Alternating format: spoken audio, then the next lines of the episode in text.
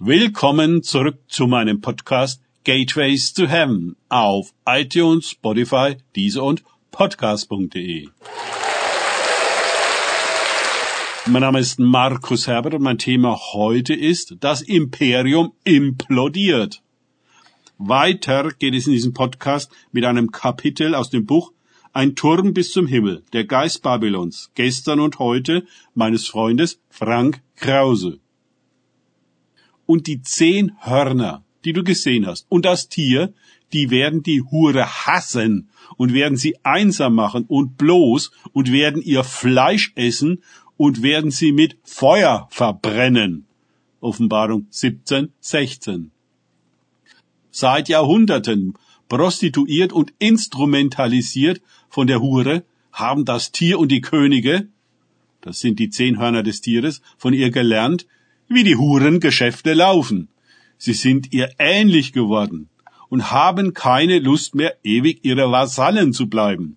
All ihre Ergebenheit und Loyalität gegenüber der Mutter aller Huren ist nur Geschäft und hat mit ihr persönlich nichts zu tun.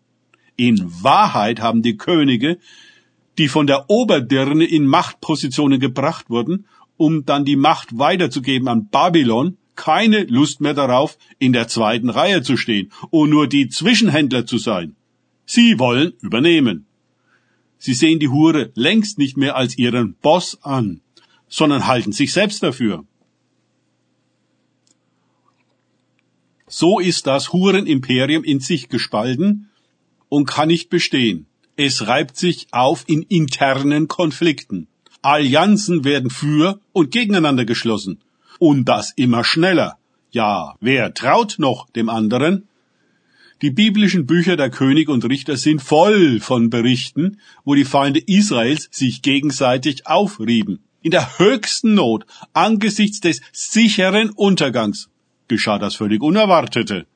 Die Feinde erlegten sich selbst. Große Heere, vereint in dem Willen, Israel und ihren Gott final zu vernichten, gingen auf einmal aufeinander los.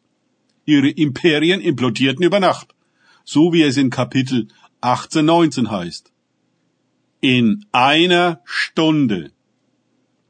Heute sehen wir dasselbe wieder geschehen, was exemplarisch seinerzeit mit Israel geschah. Es ist ein Muster, eine Wiederholung im globalen Maßstab, was es bereits in kleineren Umfang immer gegeben hat. Die Nachkriegsordnung wackelt, genau wie die Bündnisse und Verträge, Institutionen und Regierungen an Stabilität verlieren. Sie erschöpfen sich in internen Konflikten, bauen ihre Paläste zu üppig aus und leben zu lange schon über ihre Verhältnisse. Sie inszenieren ihre Gipfeltreffen und tun so, als existiere der alte Glanz und Reichtum von gestern noch. Aber er ist längst aufgebraucht. Die Hure hat dafür gesorgt, dass die Geschäfte am Ende stets zu Ungunsten der Teilnehmer ausgehen und in ihrer Hand bleiben. Ha, das Casino gewinnt immer. Der Zorn der geprellten Könige wächst ins Grenzenlose. Sie stellen sich gegenseitig bloß, brechen Verträge und klagen einander an. Es kommt alles ans Licht. Die Hure wird trotz bedrohlicher Konsequenzen verlassen. Die hübschen Kleider werden ihr vom Leib gerissen, ihre intimsten Bosheiten bloßgestellt. Schimpf und Schande werden ihr zuteil. Sie wird gestürzt und verbrannt, geplündert und versenkt. Alles kommt auf ihren Kopf zurück, was sie den anderen angetan hat, aber nicht für möglich hielt, dass sie selbst je davon betroffen sein könnte. So denken alle Stolzen. Bewahre mich vor vermessenen Menschen, damit sie mich nicht auf ihre Seite ziehen dann werde ich rein bleiben und frei von schwerer Schuld. Psalm 19, 14. Danke fürs Zuhören. Denkt bitte immer daran, kenne ich es oder kann ich es? Im Sinne von erlebe ich es. Es sich auf Gott und Begegnungen mit ihm einlassen, bringt wahres Leben. Gott segne euch und wir hören uns wieder.